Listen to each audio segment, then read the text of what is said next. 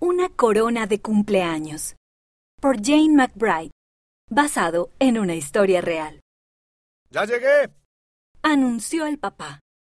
Había llegado a casa más temprano para el cumpleaños de Wyatt. Wyatt cumplía cinco años. Wyatt corrió a su encuentro. Su papá le dio un fuerte abrazo, Después de comer, tú y yo iremos al parque. dijo el papá. ¿Solo nosotros dos? preguntó Wyatt. Él quería mucho a su mamá y a su hermanita María, pero a veces quería hacer cosas solo con el papá, Solo nosotros dos. dijo el papá. La mamá preparó una comida con todo lo que le gustaba a Wyatt. También hizo una corona con papel dorado y brillantina, ¿Es para mí? preguntó Wyatt con los ojos muy abiertos, Así es. dijo su mamá. Fue un cumpleaños especial. Wyatt llevó puesta la corona al parque. Se le caía de la cabeza, pero eso no le importaba. Papi, ¿la corona de cumpleaños me hace especial?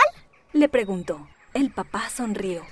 La corona de cumpleaños es divertida, pero no es lo que te hace especial. Tú eres especial porque eres hijo de Dios.